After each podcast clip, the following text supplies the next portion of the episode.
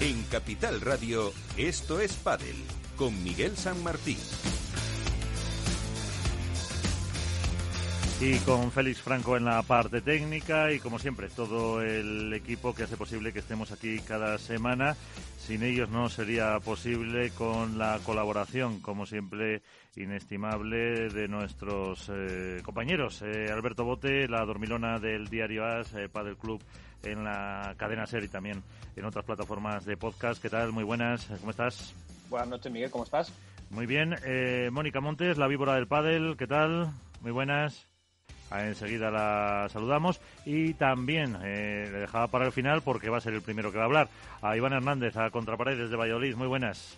Hola, muy buenas noches, compañeros. Porque enseguida vamos a tener una entrevista que tenía la oportunidad de grabar hace eh, muy poquito con eh, Ale Galán como en su doble faceta de número uno del mundo y también como presidente de la Asociación Profesional de Jugadores de Padel para hablar de muchos eh, temas y más protagonistas que tendremos en estos próximos minutos de estos Padel, pero como siempre, primero tenemos que ponernos al día.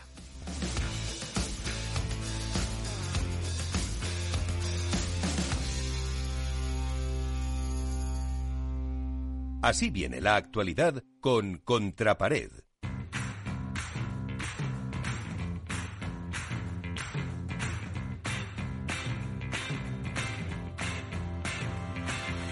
Otra semana más sin competición, Iván, así que no sé si habrá mucha cosa que contar.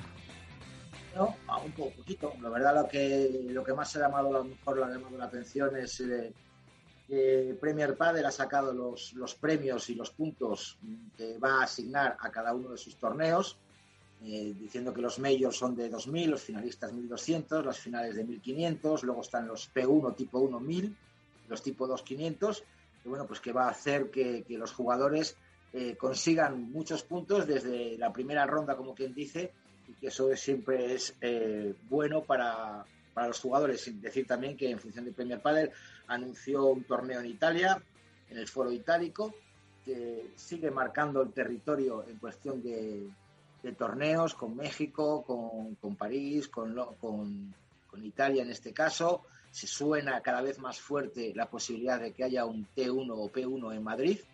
Veremos a ver. Eh, cuestión de otras cosas que han pasado? Bueno, pues tengo aquí muchas cositas, ¿no? Lo primero, felicitar a Carolina Navarro, que vuelve a, renovar por Starbuy un año más, y ya son nueve firmados por la marca madrileña, por decirlo de alguna manera. Es casi casi de las más veteranas que una marca. Que confirma la pareja Lijó con Cepero, la 3.0, por decirlo de alguna manera, por tercera vez se juntan ellos dos. Cumple 31 años hoy, por cierto. ¿Quién? Eh, Cepero, si no me equivoco, 31 años. Bueno, pues le, mandamos una felicitación enorme.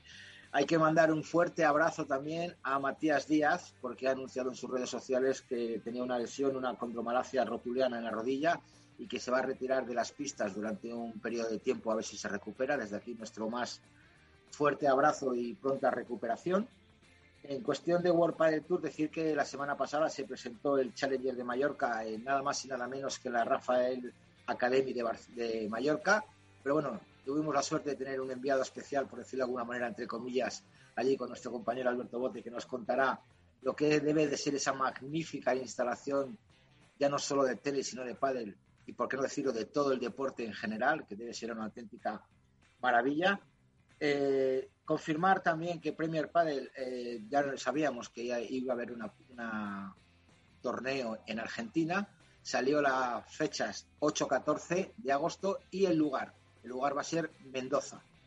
Entonces, bueno, vamos a ver ahí, eh, va a ser en verano nuestro, el invierno suyo, veremos a ver cómo se acoplan los jugadores, con, de estar aquí en julio a ir en agosto allí en, pleno invierno y luego supuestamente volver a jugar a lo mejor el torneo de Madrid.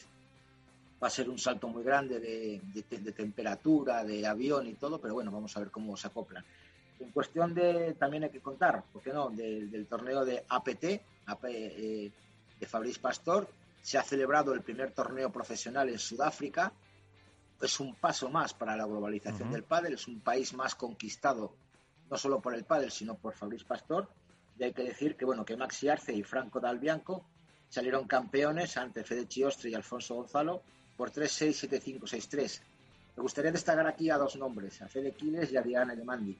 Quiles ya es el segundo año que juega con APT, no está teniendo muy buenos resultados, al igual que a Yemandi, que ha empezado este año y ya vuelve a cambiar de pareja por segunda vez, casi en apenas cinco o seis torneos, vuelve a cambiar de pareja porque no encuentra su sitio, a lo mejor pensaba él que iba a ser más fácil llegar a instancias finales, siempre se queda en semifinales y parece ser que le está costando no solo eh, encontrar su juego, sino encontrar el, compañero adecuado para, para salir victorioso en APT. Y poco más, Miguel, la verdad es que ha sido una semana tranquila, se está celebrando el Challenger de Albacete, que vamos a ver cómo se desarrolla en cuestión de chicos y chicas.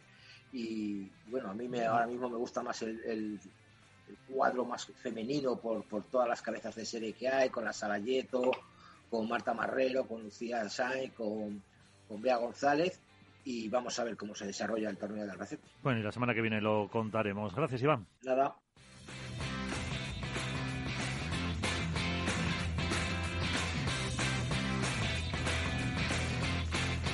Esto es Padel. Como anunciaba, tenemos oportunidad eh, de hablar ahora mismo con un número uno, eh, un jugador que ha evolucionado muchísimo en los últimos tiempos y que ahora, junto a su compañero, son eh, sin duda la pareja a batir. Es Alejandro Galán, Alejandro Galán en Romo. Alejandro, ¿qué tal? muy buenas noches, ¿cómo estás? ¿Qué tal? Muy buenas. Muy bien, pues eh, recordando, eh, los que tenemos Android, eh, no es por ser un poco abuelo cebolleta, eh, nos salta eso del Google Fotos que nos dice, hace X años recuerda las fotos de ese día, y no hace mucho me salían unas que estabas aquí sentado en el estudio a mi derecha y casi casi estabas empezando, creo que eras, estabas jugando entonces con eh, Beluati, era eh, un año que además hicisteis muy buenos resultados. Eh, no sé si te acordarás, pero ¿queda algo de ese Ale Galán? Sí, sí, realmente no te pondría que ha sido hace tanto tiempo esa foto. Pues creo que eran cinco años, ¿eh? Por eso, eh, realmente, bueno, recuerdo recuerdo bien ese momento, yo creo que fue si no fue la primera de las primeras veces que fui a, la radio ahí con, contigo, Miguel, y, y, con, y con Miguel Matías también. Efectivamente, que venías con él. Sí. Eh... Y, y, nada, pues es que la, la realidad es que sigue siendo el mismo, entreno cada mañana y cada tarde con los mismos propósitos. Mm. Y, me acuerdo que te decía que mi hijo estaba empezando al padre y que no ganaba y me decías, eh, no te preocupes, esa es la frase se la digo a veces, yo hasta los 15 años no ganaba, él está con 14, así que le animo bien. Y luego fíjate lo que se puede llegar. En realidad hasta los 15 lo que considero era que respecto a otros jugadores era era malo, no, no les competía, pero ganar no empecé a ganar yo creo hasta el último año de menor. Pero, bueno, pues mira, ahora ya eh, son número uno del mundo. Mm, ¿Cómo, cómo ves esta, esta temporada? Que eh, pues habéis tenido mm, momentos eh, mejores o peores porque sin duda sois la pareja a batir ya. Bueno, esta, esta temporada se presenta, yo creo, la más complicada, ¿no? Va a ser eh, muy dura físicamente, mentalmente emocionalmente porque vas a salir de un torneo y la semana siguiente, eh, vamos, y cuando terminas te estás montando en el avión para ir a, a otro torneo, son, son muchos seguidos y, y va a haber que, saber gestionar esto, ¿no? Es una temporada nueva para nosotros, para todos los jugadores eh, en ese sentido. Pero la verdad que, que con ganas y con ilusión, porque al, al ser una temporada diferente, pues te marcas retos diferentes y, y en eso en eso estamos, ¿no? En tratar de, de cumplirlos y en esta primera etapa de estos primeros cinco torneos que llevamos eh, yo creo que, ha sido positiva. eh, ganar en, eh, en Alicante, mm, ¿fue quitaros un poco un peso encima? Bueno, Alicante siempre nos trae buenos recuerdos. Eh, Juan lleva tres años, no, cuatro años seguidos ganando, yo tres. Eh, entonces es una tierra que, que, se nos gusta y que se nos da que se nos da bien. La verdad que que veníamos, yo creo que nuestro trabajo desde el primer torneo, al perder en primera ronda, eh, pues hemos ido claramente de menos a más, ¿no? Fue ese torneo que yo creo es la espinita guardada y los demás han sido estar en todas las finales y jugar todos los partidos posibles que hay en los torneos. Entonces, eh, el inicio de temporada, como te he dicho, creo que es positivo y, y, obviamente el, el, sabor más dulce lo tenemos con Alicante, que lo ganamos. Sí, porque, bueno, en otras habíais eh, quedado en las dos anteriores, quedasteis en las finales, también en el mayor de eh, Qatar, mm, porque como decía antes, la pareja batir cada vez eh, sois más referencia. ¿Creéis que habéis eh, implantado casi casi un nuevo estilo que, intentan eh, imitar muchas parejas? Evidentemente la evolución del deporte va por ese camino y, ese estilo de juego que tenéis implantado los dos, muy físico siempre en la red, más agresivo, que tampoco me gusta mucho esa palabra, em, ¿ha marcado un poco ahora cómo es la evolución del deporte? Yo creo que, eso ha sido realmente la evolución del deporte, no lo que hemos hecho Juan y yo.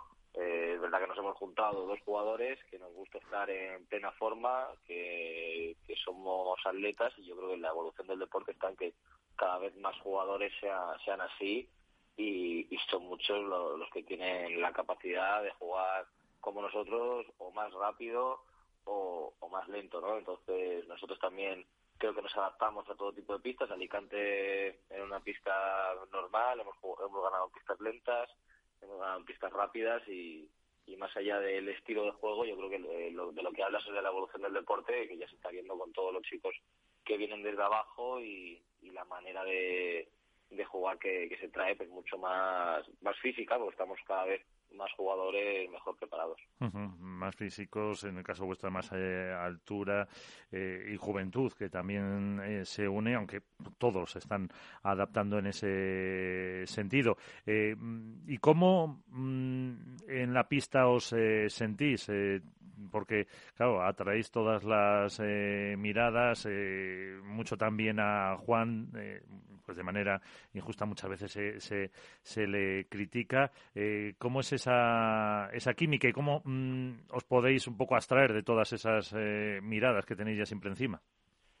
Pienso como tú en, la manera injusta que a veces eh, se trata Juan, porque no creo que, que, nadie merezca eh, un trato malo, pero pero realmente no te puedo hablar por, por él como se siente, te puedo hablar por mí. Y nosotros lo yo en este caso eh, siempre trato de, enfocar de vivir el presente y, enfocar en el, en el punto que, viene no que es lo que me interesa. Ganar ese punto el siguiente y el siguiente y tratar de, estar centrado dentro de la pista y, fuera de ella pues eh, tenemos todos muy eh, tanto Juan como Mariano como yo muy buen trato hacia todo el público eh, Mm, siempre nos quedamos eh, con, con ellos y autógrafo antes de que nos echen porque tiene que entrar el siguiente partido y, y la verdad que en eso es, es muy muy bueno el trato y luego dentro pues ya te digo tratamos de, estar solo concentrados en lo que nos toca que es nuestro trabajo y es hacerlo lo mejor posible jugando. Paco y Martín son eh, la pareja que os da más miedo no miedo no nos da nadie.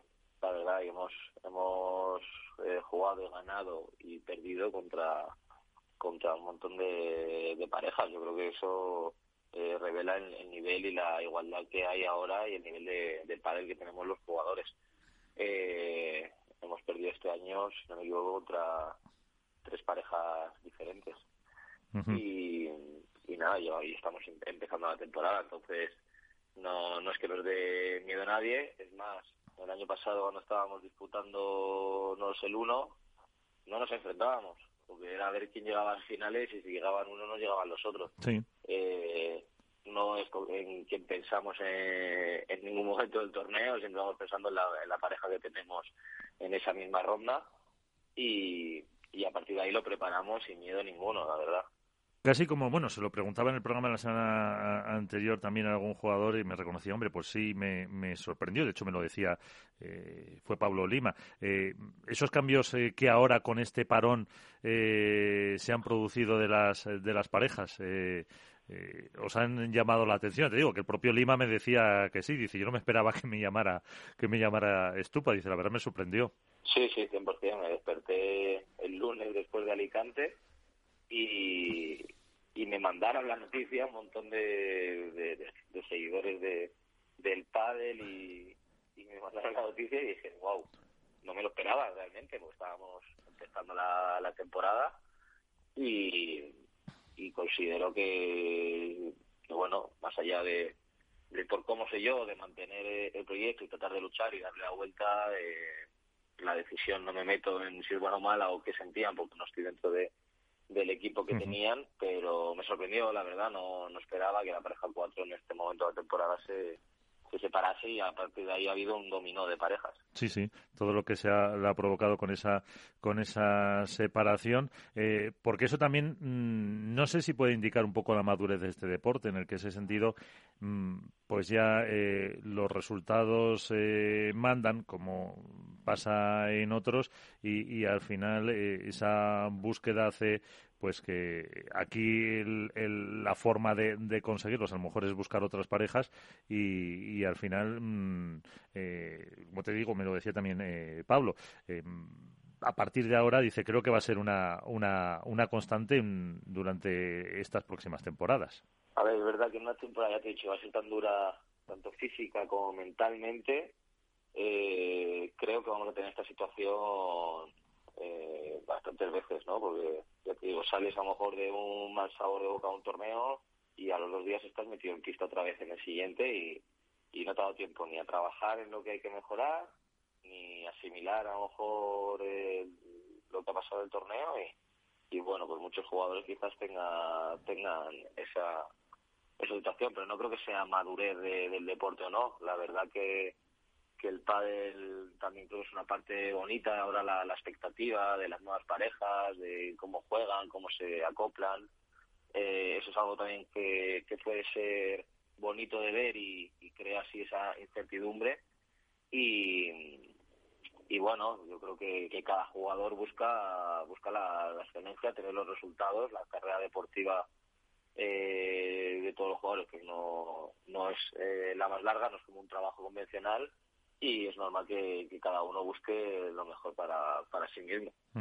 Evidentemente. Mm, Alejandro Galán también es el eh, presidente de la Asociación de Jugadores Profesionales de Padel. Estaba diciendo, pues eso, cómo va a ser de larga la temporada eh, y no solo por el calendario, eh, pues grandísimo que ha hecho este año en cuanto a nivel de pruebas World Padel Tour. ahora iniciáis una gira que os lleva pues eh, desde Bruselas eh, hay mm, pues eh, prácticamente torneos constantemente. Hay una parada después pero está luego Copenhague luego está Marbella Austria Francia y Valladolid sin prácticamente pues eh, parones y, están los torneos de Premier Padel. Se va a anunciar uno, parece, en el Wizzing en, en agosto en, Madrid. Eh, tenemos eh, París, hay muchas. y como presidente, todos los que estáis metidos allí, todos los que em, hablan, todos los que están en, en la Junta, la palabra clave es unidad eh, y yo creo que se puede decir que por fin no se ha conseguido eh, crear una asociación que aglutine la mayoría de los eh, jugadores y que estén todos a una. 100%, yo creo que eso realmente es lo que le va a dar valor a, a todo esto, al, al, cambio y, a, y simplemente a la, a la mejora ¿no? de tanto de los jugadores como creo que del, del propio deporte, porque al final la unidad de los jugadores que, amamos este deporte, pues vamos a, a poner por delante eh, eso antes que, que, el, negocio, ¿no? O sea, va a intentar, vamos a intentar que, que, el deporte crezca, que llegue se expanda, que, sea realmente internacional y, y creo que hasta el momento nunca había pasado que, los jugadores estén unidos como estamos ahora. Por parte de, del circuito profesional, pues se mandó esa carta con esas eh, pues eh, solicitudes de dinero, multas. Eh, ¿Hay alguna nueva noticia o sigue todo a la, a la espera de, de ver cómo puede evolucionar? Bueno, la verdad que nos demandaron y, y, ahora mismo, pues no sé, yo no sé bien, yo me dedico a jugar, no, no sé bien los pasos legales los tiempos no tengo no tengo idea de, esto pero pero bueno imagino que si han iniciado ese procedimiento pues seguirá avanzando. Pero a, día de hoy no no sé más que lo que estamos trabajando con con los abogados para, sí que sean ellos los que eh, Perfectamente. Y, eh, y como curiosidad, eh, ¿cómo es eh, ese ambiente, ese trato cuando vais a jugar, por ejemplo, en, en Alicante o el que tuvisteis en Vigo, eh, que estaban los más cercanos al, al mayor de, de, Qatar? ¿Se nota algo en el, en el ambiente? De cara, evidentemente, al público, a las eh, pistas o todo eso, que al final los deportistas os debéis, yo creo también un poco para los, bueno, un poco o mucho para los aficionados. Evidentemente no se nota nada porque ahí está la profesionalidad vuestra y, vuestro compromiso de cumplir los contratos con todos los torneos, pero no sé si luego en el ambiente interno se nota, se nota algo de, de tensión, que por otra parte también sería lógico. A ver, yo creo que para de cara al aficionado eh, lo único que le afecta es que va a tener más pádel que ver y más pádel que disfrutar. Entonces yo creo que eso es positivo. Nosotros en la pista estamos eh, dando el 100% cada día, sea compitiendo, sea entrenando. Creo que todos los jugadores lo vivimos así y se han visto estos torneos que han sido muy buenos y, y bueno, en los últimos torneos hemos llegado, la pareja, nosotros hemos llegado a las últimas cuatro finales, uh -huh. sea el circuito que sea y, y hemos luchado contra la pareja 2, entonces eh, y contra la 3 también en Reus. Entonces está claro que, que todos estamos dejando los pies por, por ganar y, y, eso es lo que creo que también es una muestra de lo, de lo que estamos defendiendo, ¿no? Que es, eh, no nos importa el, el que juguemos, que nosotros lo que queremos hacer es hacerlo grande y que el aficionado disfrute. Entonces eso es lo, lo más importante. Y luego internamente los jugadores todos, ya te digo, hay muchísima unidad, cero, cero malas sensaciones. Y, y con el directivo de, de UEFA del Tour pues tampoco nos cruzamos demasiado. Ellos se acercan a ver eh, la semifinal o la final, no suelo verles más por, por los pabellones. Y, y creo que ningún jugador me ha, me ha comentado que haya una, una mala sensación porque tampoco nos cruzamos con, con ellos, solo con los trabajadores y, y ya está, que, que no, no creo que tenga que haber ningún, ninguna mala sensación y, y nosotros es lo último que queremos, ¿no? Que haya un mal ambiente, porque si nosotros disfrutamos en, en pista, disfrutamos de nuestro deporte, y es verdad que es difícil jugar con una demanda de 25 millones a la espalda, eh, pero pero nosotros eh, que por que por nuestra parte no quede que, que le estamos dando que estamos dando el 100% por, por nuestro uh -huh. deporte. Sí, eh, y, y, también como opinión o casi impresión personal mía, mmm, ¿no crees que, bueno, desde la asociación, desde los jugadores, desde eh, un poco todo, se le debería dar o poner más en valor eh, en vuestras eh, pues declaraciones, comparecencias, tal, que, eh, que no es el torneo de Qatar, que es el torneo de la FIP, que es el torneo de la Federación Internacional de Pádel y que se supone que en un futuro mmm, es el que permitirá a este deporte que, que todos ponemos eh, más pequeño el granito de arena que vosotros, pero eh, para, por ejemplo, intentar eh, ser olímpico, el reivindicar que está todo amparado bajo una federación internacional reconocida por el Comité Olímpico Internacional y que, y que eso es lo que también da valor a, a lo que va a ser, eh, esperemos, dentro de dos años Premier Padel. Yo esto te lo agradezco porque creo que los jugadores no nos cansamos de decirlo, que queremos jugar un circuito bajo el amparo de la federación, que, regula el deporte y tiene el apoyo del Comité Olímpico, que nosotros queremos llegar a, a ser un deporte olímpico, y que, y que en Qatar ha sido la, la primera prueba y han sido promotores solo de esa prueba. Y ahora eh, los demás promotores de las fechas que ya están anunciadas, que son eh, México, Buenos Aires, eh, París, París. Roland Garros, eh, que es importantísima esa prueba para, para el futuro y el crecimiento, no tienen nada que ver con, con Qatar y, y, es todo bajo el amparo de la Federación Internacional y luego con el, con el apoyo de, de QSI que, que hace que, que esta, estos grandes actores quieran entrar dentro del mundo del padre, como los hablar. Uh -huh. Entonces, eh, nosotros no, no paramos de decirlo, no nos cansamos porque es lo que lo que queremos y, y bueno, pero pero aquí te lo agradezco a ti personalmente, Miguel, que, que quieras poner eso en valor, porque luego las noticias nosotros no somos no, no somos sí. quien, la, quien les ponemos a los titulares o, o lo que sea. Uh -huh. Sí, es que, pues eso, es que muchas, eh, en medios generalistas muchas veces, pero no que te interrumpas, pues que se ha visto, eh, Qatar se queda con el padre, Qatar compra, eh, Qatar va a cambiar, y entonces, pues... Sí, eh, esto, esto, es verdad que solo, solo lo he visto en, en prensa en prensa generalista o, o, o, o afín a, a bueno a, los a los medios que, que llevan con los últimos años eh, con el circuito con el circuito actual anterior y actual no con el nuevo. Entonces eh, no lo he visto ni en un, en periódicos ni en ni en reportajes eh, de tema internacional. Yo he visto en Daily Mail o, no sé un montón de prensa que que habla realmente de lo que estamos haciendo, no de no no no de, temas generalistas como, como dices. Y la última de este tema, eh, ¿qué hacemos con las chicas? Pues las chicas están invitadísimas eh, por la FIP. Yo yo personalmente, como Alejandro Galán, eh, como parte de la asociación, quiero que estén con, con nosotros. Creo que, que juntos hacemos el deporte más grande. Y ellas están gestionando sus tiempos. Ellas tienen desde desde el mismo día que nos juntamos nosotros y nos presentaron lo que querían hacer con nosotros, lo hicieron con ellas y, sé que entre ellas ha habido como un consenso y más del 80% quieren jugar, pero creo que, están teniendo más cautela. Pues bueno, entiendo que con, que con lo que han cobrado hasta el día de hoy, cobraban una tercera parte que los jugadores, eh, pues les pueda dar miedo una demanda de 25 millones. A mí también me lo da. Claro.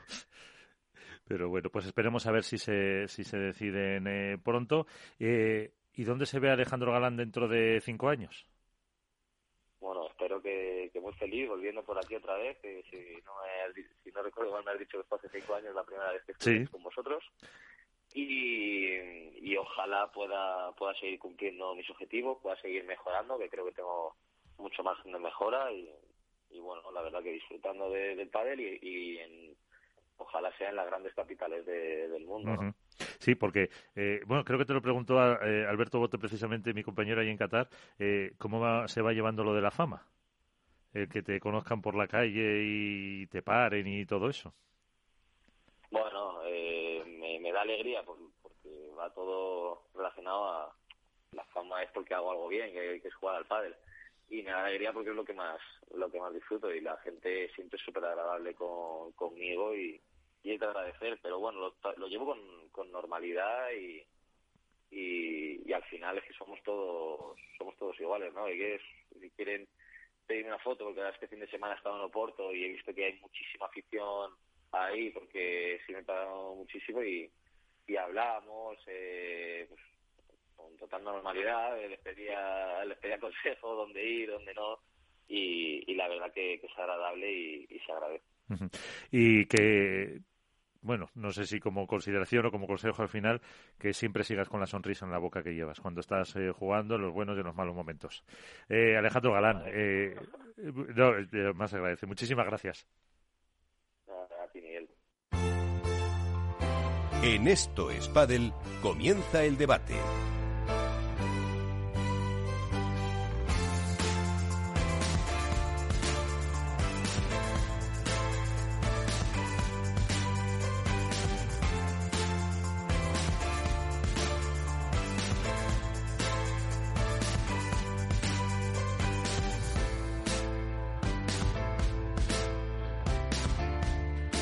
Pues ahí hemos escuchado a Ale Galán, al eh, número uno del mundo. Enseguida vamos eh, a recuperar eh, algún extracto de la conversación para que también podáis comentarlo y enseguida hablamos también con otros protagonistas que tenemos pensados para este programa. Saludamos a Mónica Montes, la víbora del pádel. ¿Qué tal, Mónica? Muy buenas. Hola, muy buenas, ¿todo bien? Muy bien, porque eh, dentro de lo que ha contado Iván de las eh, noticias, eh, quizás, quizás lo más destacado es que se van poco a poco conociendo más citas de Premier Padel con esa del Foro Itálico de Roma y también ha habido rumores ¿no? de que iba a haber una en el Within Center de Madrid, pero no hay nada confirmado, ¿no, Alberto? Bueno, de momento lo que sabemos es que se suma un nuevo escenario, a un nuevo gran escenario a Premier Padel, es el Foro Itálico en este caso, creo que es la última semana de, mayo, y a mí me sigue sorprendiendo que, el Padel por fin pueda aspirar a estar en escenarios como Roland Garros, como el Foro Itálico, Eh, ya hemos visto otros, evidentemente, con anterioridad, como el Within Center, la Caja Mágica, el Palau San Jordi, pero creo que es sintomático de cómo está evolucionando este deporte y se está globalizando. Y confirmadas las fechas, pues Qatar, que ya se celebró, eh, Italia, Argentina, París y, México. Así que de momento pues ya está despejada una incógnita más en, la ecuación. Son cinco pruebas las que conocemos. Y sobre la hoja de ruta inicial que marcaron, quedarían otras cinco pruebas por desvelar. Pues eh, lo veremos. Y vamos a aprovechar a saludar a nuestra segunda protagonista eh, de hoy, eh, que es pues una de las que están llamadas a ser, dicen, mejores jugadoras de los torneos, de los diferentes circuitos que pueda haber y que además sorprendió en el último de Alicante porque llegó pues bastante alto. Lo tuvimos en Alicante en eh, los cuartos de final, si no me equivoco. Claudia Jensen, ¿qué tal? Eh, muy buenas noches, ¿cómo estás? Hola, Claudia.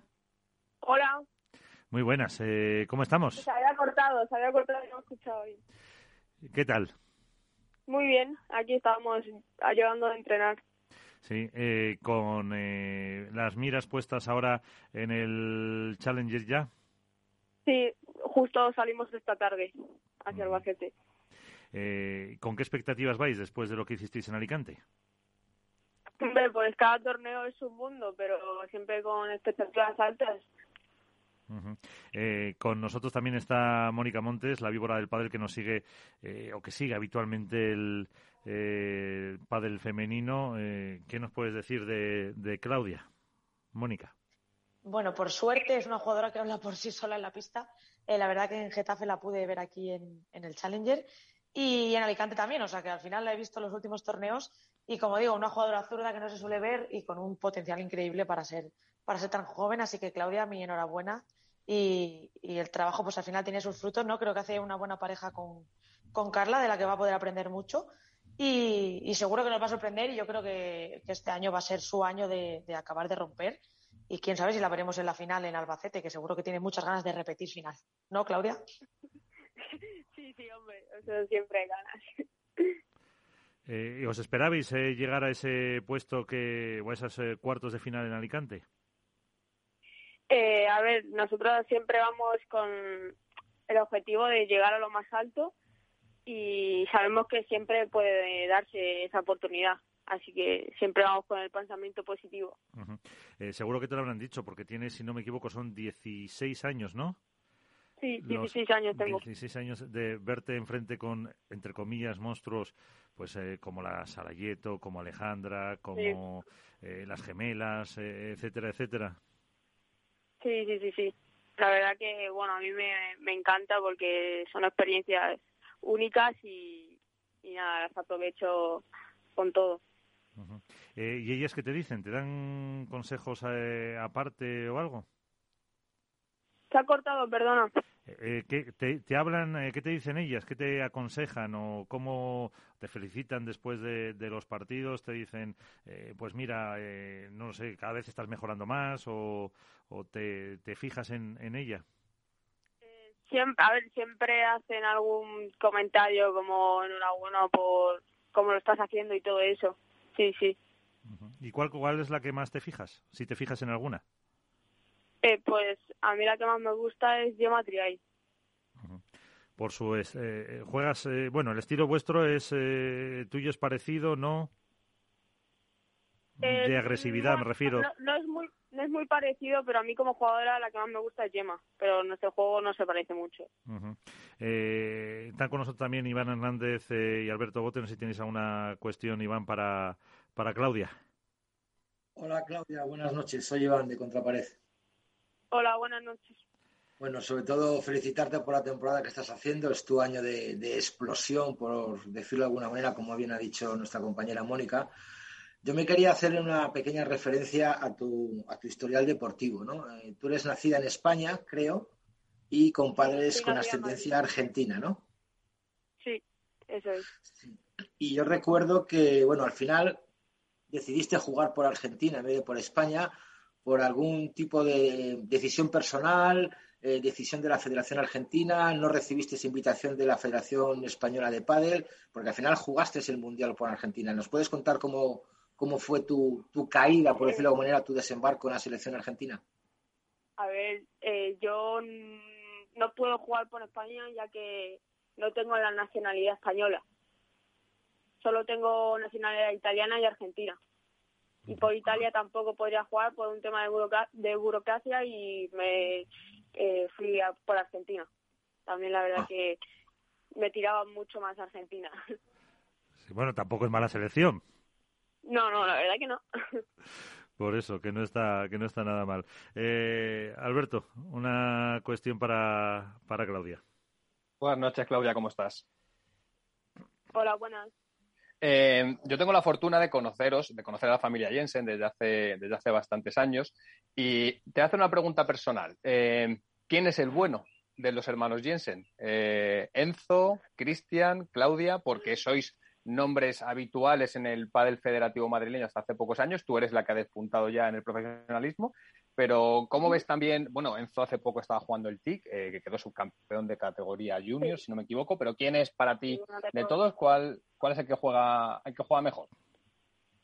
A ver, eh, es que ahora mismo Cristian, mi, mi, hermano mayor, eh, no se está dedicando al pádel como tal, sino a veces me hace sparring a mí, va a pelotear, pero no, no se dedica a la competición y en, y en otro caso mi hermano sí, mi hermano está se mueve por competir y entrenar, así que en este caso entonces es el que apunta más alto. ¿Y te picas con él o no? sí, sí, la verdad que no nos picamos mucho. Eso. Y por, pero por ahora le sacas ventaja, ¿no? ¿Perdona? Que por ahora le ganas tú. Eh, no, la verdad que no. No, no. no. He jugado muy bien, Bueno, pues esto, esto no puede ser, ¿eh? Hay que cambiarlo para la próxima vez. es lo que toca.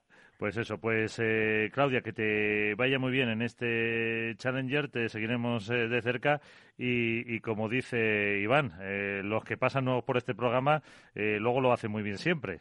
Así que, como la palabra, bendecidos, ¿no, Iván? Es verdad. Claudia ya sale bendecida de aquí. a ver si es verdad. Ah, bueno, pues te, veremos pronto. Claudia, muchísimas gracias. Muchas gracias a vosotros. Pues eh, Claudia Jensen, que pues eh, creo que mide 1,57, 1,58, 1,60. Hay que verla cómo se defiende en la pista, como dice Mónica, con esa zurda. Y puede ser una de las eh, grandes del circuito femenino. Veremos. está jugando con una veterana, es que fíjate, tiene, claro, y tiene 16 añitos nada más. Cumple 17 en julio, creo a finales de julio. O sea que todavía, fíjate si tiene, tiene recorrido como está ya, ya en, el, en el circuito. Yo es que tengo la fortuna de conocer a, la familia Jensen de, la competición aquí en, Madrid y, a Claudia desde hace unos cinco años, seis aproximadamente, cuando empezaba pues, prácticamente a coger la pala de pádel.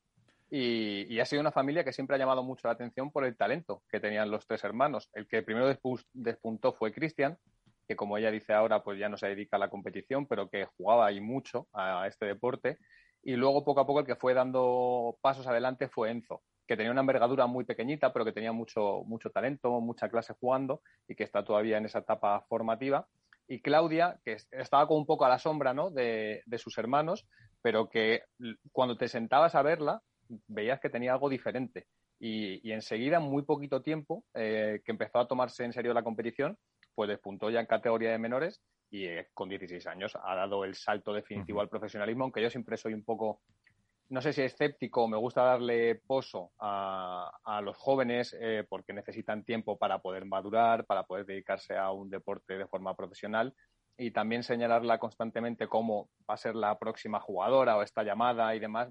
A mí particularmente me parece un error porque estamos viendo que, que no deja de tener 16 años con todo lo que conlleva. Quiero decir, si a cualquiera de nosotros nos pusieran en ese escenario con 16 años, pues probablemente eh, chirrearíamos bastante, ¿no? Entonces, bueno, vamos a darle tiempo. Lo, cierto es que tiene unas cualidades innatas para jugar al padre. Pues le damos ese, ese margen, por supuesto que sí. Vamos a, recuperar un extracto de la entrevista eh, de Ale Galán.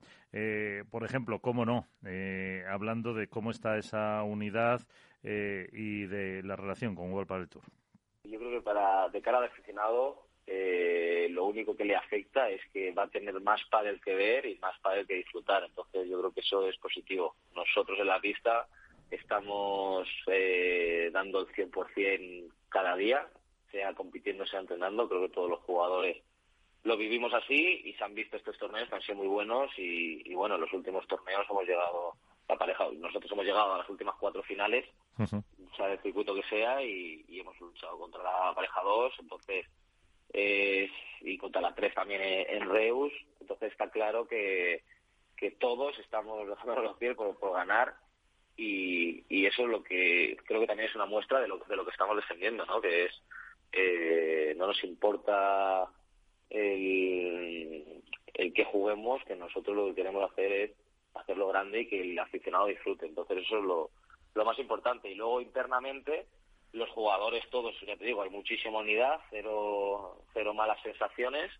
Y, y con el directivo de, de World del Tour, pues tampoco nos cruzamos demasiado. Ellos se acercan a ver eh, la semifinal o la final, no suelo verles más por, por los pabellones y, creo que ningún jugador me ha, me ha comentado que haya una, una mala sensación porque tampoco nos cruzamos con, con ellos, solo con los trabajadores y, y ya está, que, no, no creo que tenga que haber ningún, ninguna mala sensación y, y nosotros es lo último que queremos, ¿no? Que haya un mal ambiente, porque si nosotros disfrutamos en pista, disfrutamos de nuestro deporte, y es verdad que es difícil jugar con una demanda de 25 millones a la espalda, eh, pero pero nosotros eh, que por que por nuestra parte no quede que, que, lo estamos dando que estamos dando 100% por, por nuestro deporte.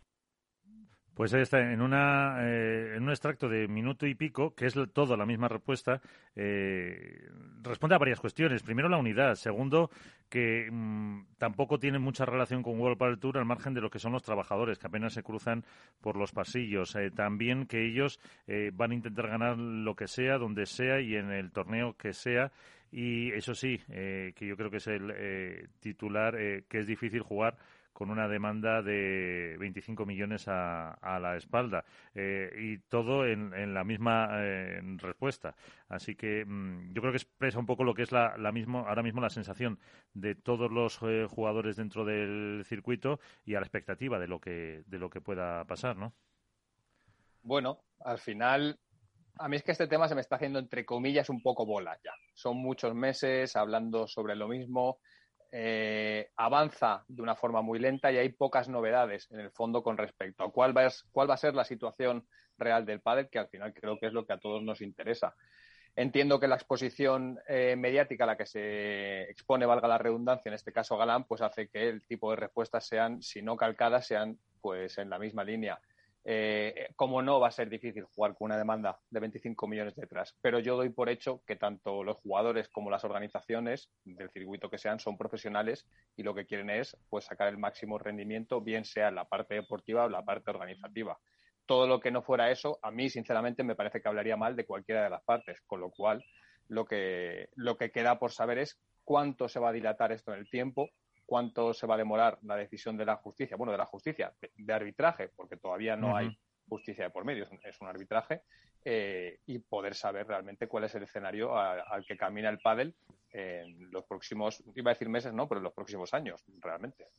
Creo que más que los próximos años, a lo mejor Alberto habría que centrarse en el próximo año, porque si el arbitraje no sabemos lo que va a suceder, lo que va o cuánto va a tardar, si se sale algún tipo de sentencia, algún tipo de, sí, de sentencia en estos próximos meses, puede condicionar a lo mejor el año 2023, que todavía los jugadores tienen contrato con World del Tour. A lo mejor sí que por lo que decida el arbitraje eh, lleguen a un acuerdo. Tú imagínate que el arbitraje decide que no pueden jugar Premier Padel y que tienen que jugar con World del Tour. Bueno, pues los jugadores estarán condicionados a jugar World Padel Tour, a perder Premier Padel, Premier Padel acosaría a, acometería una serie de pérdidas e incluso a lo mejor podrían llegar a un acuerdo. Tú imagínate esto, este, yo planteo este escenario en que gane el arbitraje World Padel Tour y que lleguen a un acuerdo con los jugadores y dice, vale, me perdonas la deuda o me perdonas la multa de 25 millones y solo juego contigo y a lo mejor hasta se ven obligados a renovar con World Padel Tour. Sí, sí, Iván, pero también por ponernos, a, ¿eh? Por ponernos a hipotetizar, también puede ser todo lo contrario también puede decir que World del Tour tiene que abonar con carácter retroactivo a todos los jugadores con vinculación directa con la organización los restos adheridos a su eh, explotación profesional de los últimos ocho años, que también puede pasar. ¿eh? Correcto, efectivamente. Sí, que es lo que va a premiar para a la justicia europea. Eh, es, es, al final es ponernos en escenarios que no sabemos qué, va a ocurrir. A mí me sorprendería, y siempre lo digo, que esto acabara eh, en un proceso judicial, porque creo que solo... Paralizaría al pare. Y sobre todo porque creo que al final lo que haría probablemente es, no sé si detener la competición, pero desde luego la alejaría del foco en el que tiene que estar. Y creo que sería un mal negocio para el desarrollo tanto eh, empresarial por parte de una empresa privada, como en este caso es World Padel Tour, que entiendo que legítimamente defiende sus derechos, como por parte de los jugadores que tendrían que estar inmersos en un proceso judicial que creo que les afectaría a su rendimiento deportivo. Lo normal en todo esto, o, la lógica, que yo para esto intento aplicar la lógica, dado mi desconocimiento absoluto del procedimiento legal o judicial, es que acabe habiendo un acuerdo, el que sea, y que ambas eh, organizaciones, bueno, pues decidan sentarse y eh, vertebrar un escenario eh, mayor. Yo sé que soy muy pesado con esto y sé que a mucha gente no le gustará, pero me parece que, es lo lógico. Pero yo, tengo una duda, vosotros que estáis más metidos, eh, cada vez que jueguen un torneo que no sea Golpa del Tour, ¿va a haber otra demanda o esta demanda ya se hace? O sea, ¿es única por haberse ya saltado el acuerdo, por así decirlo, el contrato? Yo no lo sé, Mónica. Yo es una pregunta que he hecho y eh, además la he hecho a, varias partes. Esto es, ¿no? Eh, se asemeja a lo de si te ve, creo que lo dijo Iván, me parece, si te ponen una multa de tráfico y te saltas, o, Miguel, te saltas un control, si en el siguiente control te vuelven a multar, no te exime una multa de la otra. Entonces, la cuestión es si la claus, si los 25 millones famosos que ya conocemos liberan a los jugadores para poder ejercer su profesión de forma libre y participar en la competición que consideren, o si simplemente es una penalización por haberse saltado un contrato que tendría o no eh, vigencia en función de lo que dijera en este caso arbitraje. Independientemente, es que ya os digo que yo, vamos, casi doy por hecho, y puede que me equivoque, pero espero que no, que creo que esto no va a llegar, no va a llegar a juicio. Bueno, yo creo que se va a ver rápido, por suerte, ¿no? Porque si en mayo es el siguiente torneo, al final o, sale una resolución o sale un acuerdo antes o ellos van a seguir jugando ese torneo, desde luego. Bueno, vamos eh, a escuchar otro extracto de Ale Galán porque evidentemente eh, había que preguntarle por qué van a hacer las chicas. Pues las chicas están invitadísimas eh, por la FID. Yo, yo personalmente, como Alejandro Galán, como parte de la asociación, quiero que estén con, con nosotros, creo que, juntos hacemos el deporte más grande. Y ellas están gestionando sus tiempos, ellas tienen desde, desde el mismo día que nos juntamos nosotros y nos presentaron lo que querían hacer con nosotros, lo hicieron con ellas. Y, y sé que entre ellas ha habido como un consenso y más del 80% quieren jugar, pero creo que, están teniendo más cautela. Pues bueno, entiendo que con, que con lo que han cobrado hasta el día de hoy, cobraban una tercera parte que los jugadores, eh, pues les pueda dar miedo una demanda de 25 millones. A mí también me lo da. Claro. Pues, eh, ¿qué, dices, Iván? Que se te ve no, pues que, a ver, que me da muchísima pena que, el mundo del pádel se una por un lado y se, y se desvertebre por otro. Yo creo que los chicos y las chicas tienen que ir de la mano siempre eh, buscando lo mejor para el pádel. Ya se unieron con el tema del campeonato de España, por decirlo de alguna manera, con lo que hicieron con las chicas, porque a los chicos les daban un dinero. Pues y resulta que ahora eh, están el 80% que quieren jugar, pero ¿qué pasa? Que puede más un 20% o la asociación de las chicas no tienen el poder de decisión que tienen los chicos, me refiero, porque aquí los chicos todos han delegado su voto en la Asociación de Jugadores Profesionales de Padel. Y lo que diga la asociación lo acatan todos. Parece ser que donde las chicas, vuelvo a poner el ejemplo de la barbacoa que puse la semana pasada, ¿no? O sea, cuando hacemos una barbacoa en casa de un chico, ala, tú lo organizas y luego hacemos cuentas. En cambio, cuando lo hacemos en casa de una chica, eh, a ver, que puede sonar mal, puede sonar feo, pero, pero eh, estamos viendo la realidad. Que, que, no se ponen de acuerdo, que algunas siempre tienen un pero, que algunas dicen yo es que... el 80% dice en el corte de Galán. Claro, es que el 80% es mayoría absoluta. Entonces, bueno, yo, lo que celebro, Iván, es la democracia, si te digo la verdad. Hombre, la misma, la misma democracia que ha habido para que los jugadores se manifiesten y se posicionen y que a una o a un 95%, un 90%, no sé cuál es eh, el término, pues decidan participar en Premier Padel y que decidan luchar por sus derechos, cosa que yo celebro particularmente. Creo que eh, hay que hay que estar del lado de los jugadores para que puedan eh, hacer crecer el deporte y creo que todo el mundo tiene cabida, pero me parece que nadie está eh, obligado a las condiciones en las que estaban los jugadores a tener que participar en exclusiva en un solo circuito, pero también celebro que las jugadoras, si tienen dudas, hagan gala de la democracia que, que hay en la asociación y que si no hay un consenso absoluto, pues que decidan no participar. Pero evidentemente, lo digo siempre, la indecisión, indefinición, eh, o la nula eh, manifestación que están haciendo de cara al aficionado, que es lo que decimos siempre, porque nosotros al final manejamos mucha más información que probablemente el aficionado de a pie, pues creo que no habla bien de eh, cómo están haciendo llegar el mensaje al usuario, nada más. Y si al final acaban, es que ya eh, volvemos otra vez a lo mismo.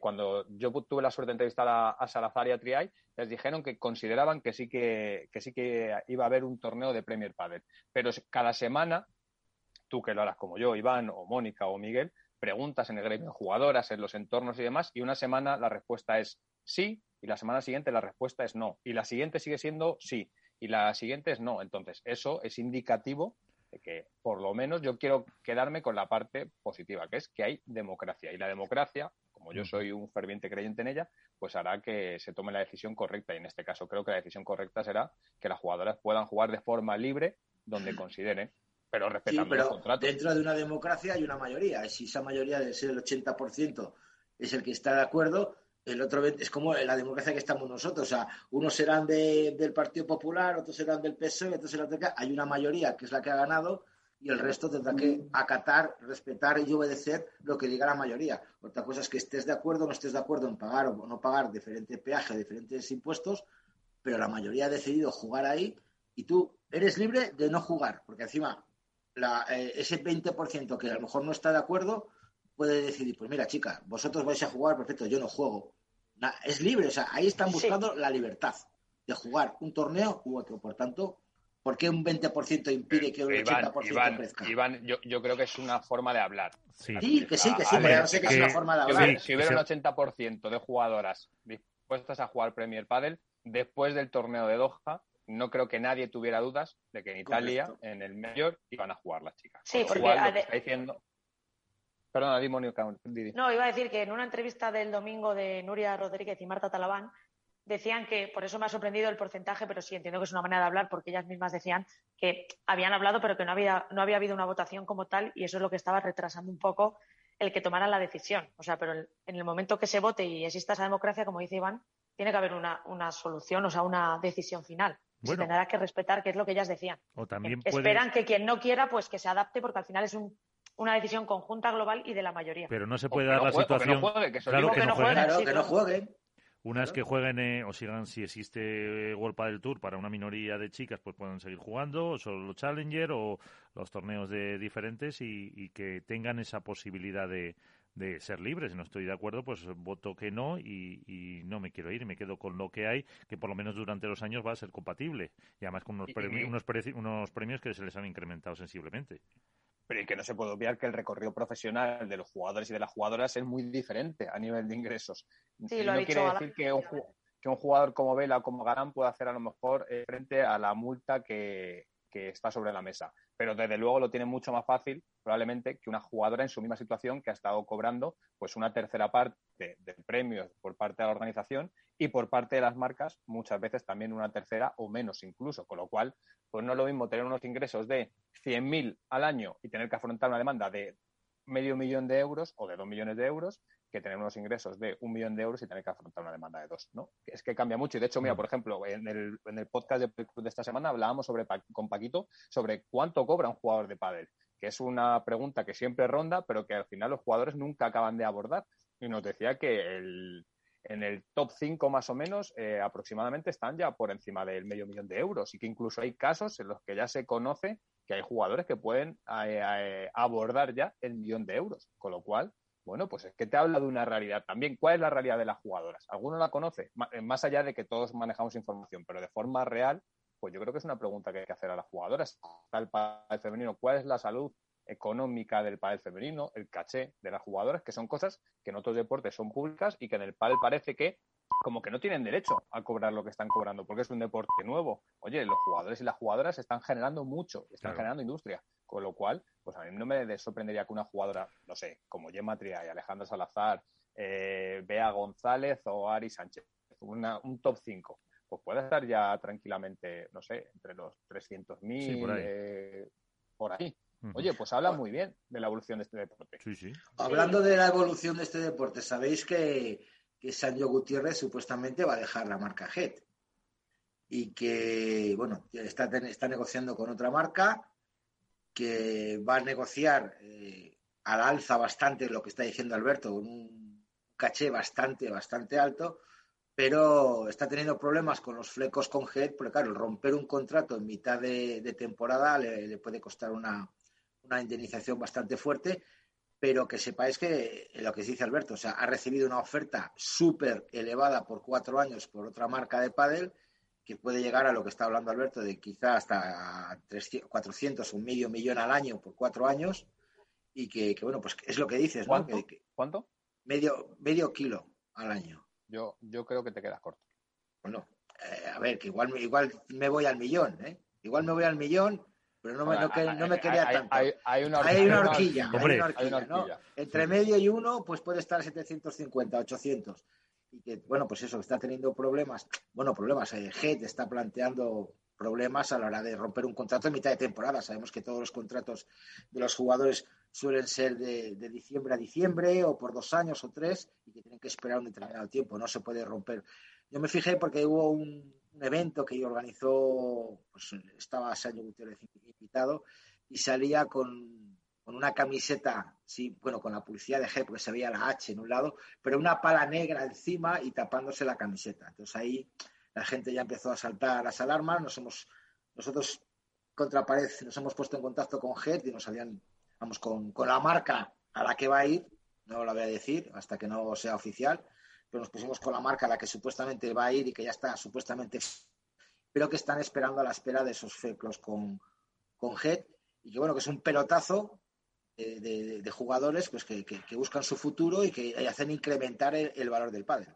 Porque la industria está creciendo y los, jugadores, y los jugadores cada vez generan más y, y, se está vendiendo un 300% más por parte de las marcas. No están vendiendo más por una cuestión de que la producción pues está limitada y que se están abriendo nuevas, eh, nuevas fábricas o por lo menos nuevas plantas porque no se da abasto y hay rotura de stock de modelos. Entonces el padre está viviendo eh, parte de la globalización. Yo también creo que una parte de todo esto es una burbuja. Ojo, ¿eh? O sea, no creo que se pueda estar vendiendo un 300%, un 200% más cada año. Pero Hombre, por la apertura al exterior, ¿no? Tú no sé, supongo que, que vamos, los datos que, que tendréis, yo creo que, que ahora ya eh, de vender, eh, pues hace unos años me decía alguna marca, pues de cada 10 palas vendía media en el exterior. Ahora a lo mejor de cada 10 y hay muchas marcas que le supone la mitad o más de, de su venta, su facturación, ¿no? Yo, yo hace poco hablaba con una, una marca, un top, un Big Five del pádel y estaban ya en 50-50 de ventas en España y ventas fuera. Pero aún así creo que en todo esto hay una parte, no sé si de burbuja, pero de un crecimiento exponencial que tendrá que ser sostenido.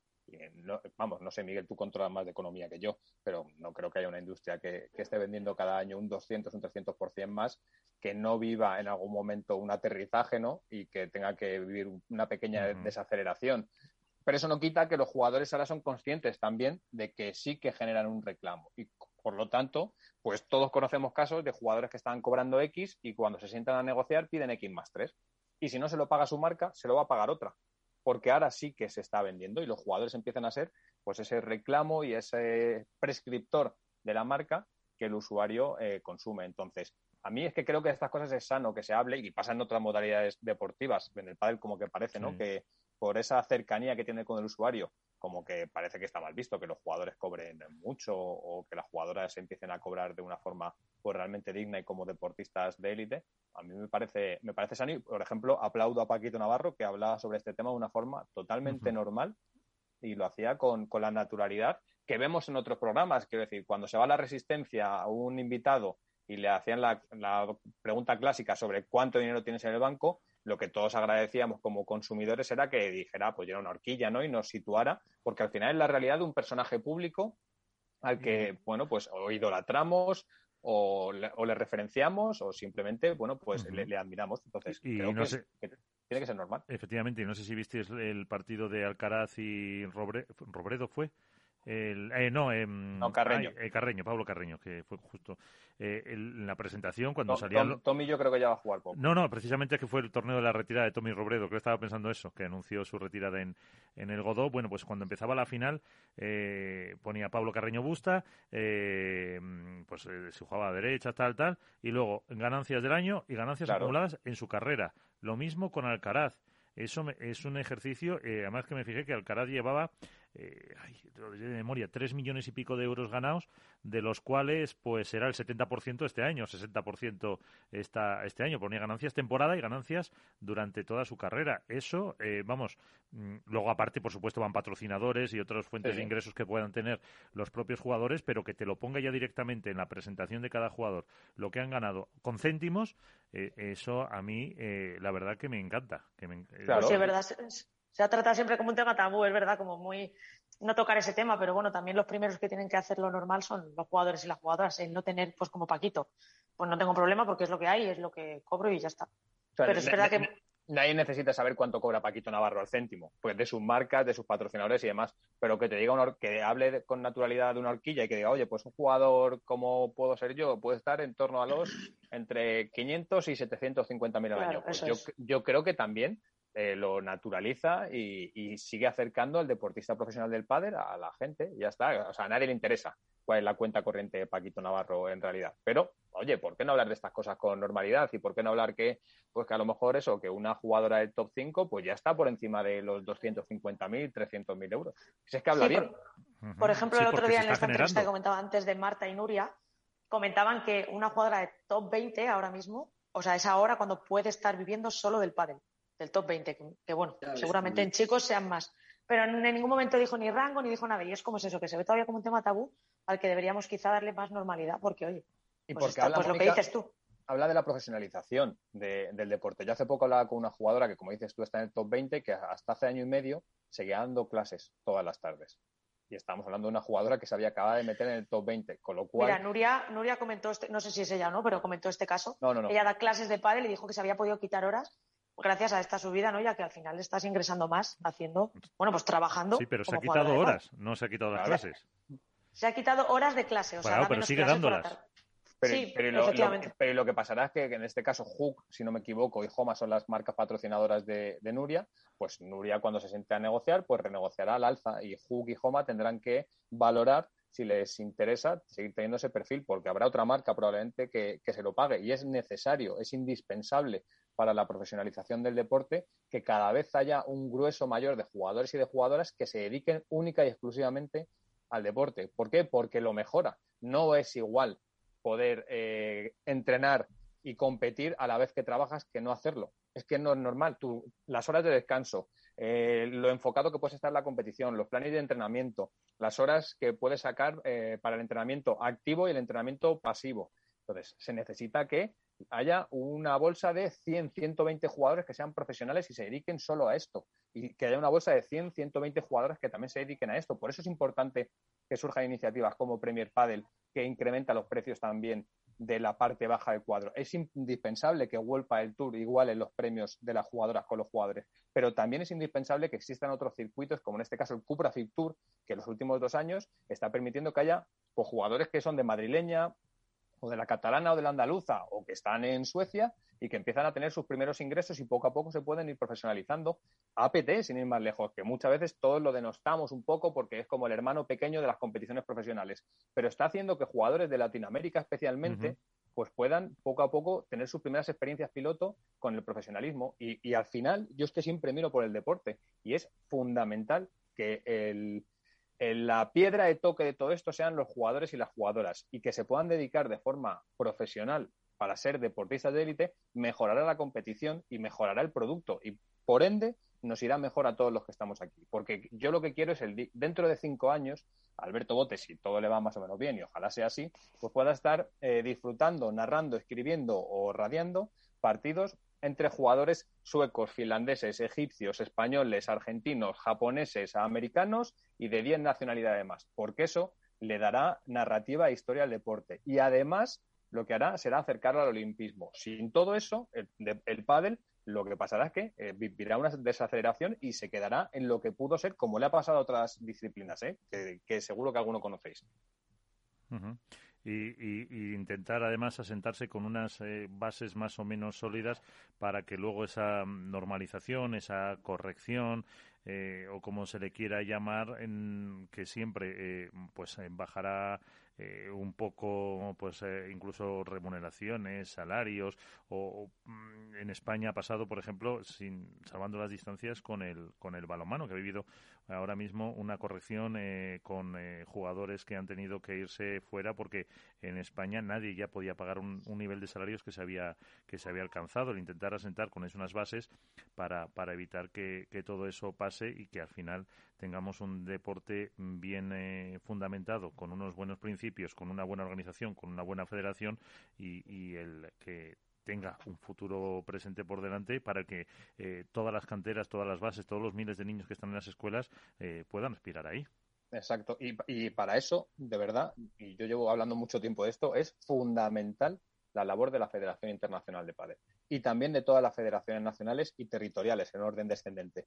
Pero eh, tiene que ser la FIP quien vele por el desarrollo de este deporte a nivel planetario, porque es el órgano rector de todo esto. Si el día de mañana existiera otro, pues sería ese otro. Pero a día de hoy acá es la FIP, con lo cual el trabajo de la FIP tiene que ser ese y el resto de iniciativas tienen que tienen que quedar, no sé si sujetas, pero por lo menos tienen que cumplir una serie de requisitos para que el deporte no dependa de según quién. Y me da igual el nombre, que cada uno le ponga la etiqueta que quiera. Pero eso es lo que pone en peligro la evolución del deporte. Y tú hablas ahora mismo del balonmano, pero no nos acordamos de lo que pasaba con el vóley, por ejemplo, y jugadores que han sido olímpicos se tenían que ir a pues, competiciones más potentes como Italia o Francia, o el fútbol sala que vivió su, en su momento, o el baloncesto. La CB ahora funciona, pero durante muchos años no funcionó tan bien. Entonces, hay que eh, aprender de los errores de otras disciplinas para que el pádel, que tiene muchos mimbres para ser un deporte global, planetario y el, quizá la disciplina de los próximos 15, 20 años, no se quede en, en, una burbuja que ya vivió por otro lado. Nos vemos y los que más saben de esto hablan de ello. Ya pasó en Argentina, con un contexto socioeconómico diferente, pero ya, ya pasó en Argentina. Los jugadores que había en su momento, los Maquierraín, eh, Mago Sanz y compañía, ya eran estrellas del deporte y tenían contratos muy importantes, pero por una cuestión eh, socioeconómica del país, el pádel tuvo que emigrar. Pues lo que tenemos que hacer es aprender de otros deportes y de lo que ya ha vivido el pádel en cierta medida. Pues una de las eh, empresas que están contribuyendo a hacer eh, más grande el pádel es el grupo Decathlon y con ellos su marca, eh, Vamos a saludar a Fred Odeville, que es el jefe de producto de Quigma.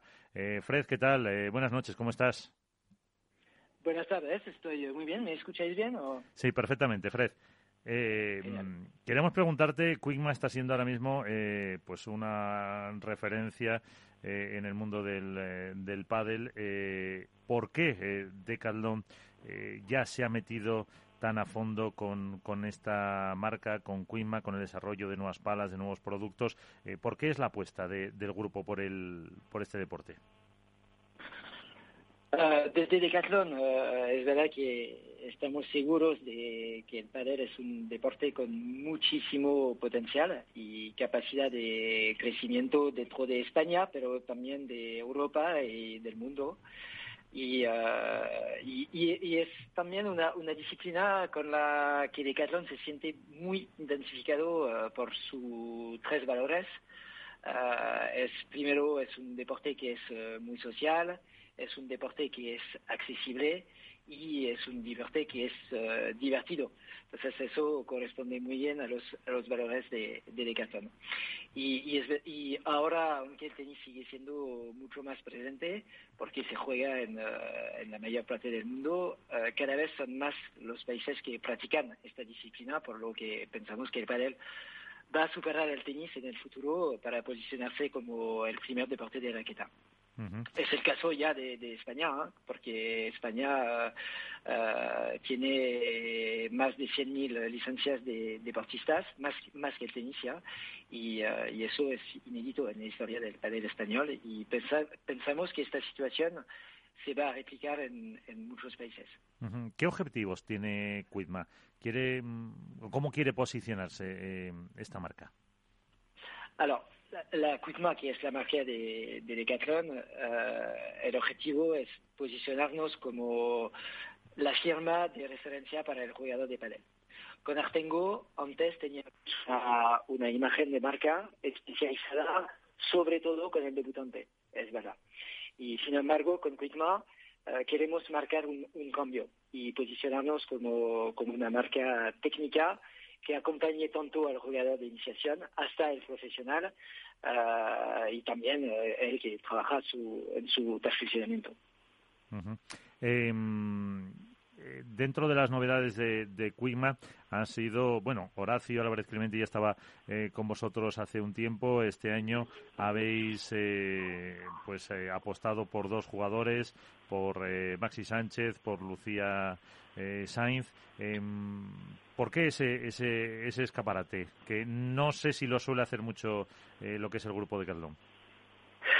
Horacio sí Hace más de tres años que, colaboramos con, eh, con, él, fue número uno del mundo, es uno de los entrenadores más reconocidos del mundo del padel. Uh, Horacio nos ayuda a desarrollar la, totalidad de la gama de nuestros productos, porque él conoce muy bien las necesidades de los jugadores de todos los niveles, del debutante al profesional. Maxi y Lucia, uh, que fueron también número uno del mundo, uh, y que están dentro de los mejores jugadores ahora, ellos nos permiten mejorar los productos. Los utilizamos de manera, o sea, utilizan ellos de manera intensiva todos los días nuestros productos con condiciones siempre diferentes. Y eso para nosotros es el nivel de exigencia lo más alto posible. Y así pues nos permite trasladar esta exigencia a la totalidad de nuestra gama. Nos, y, nos aportan también credibilidad, uh, como lo dije, son conocidos y reconocidos. No solo son importantes sus uh, triunfos, pero, sino también la relación de cercanía que disfrutamos para colaborar y, y co-crear nuestros productos uh, juntos.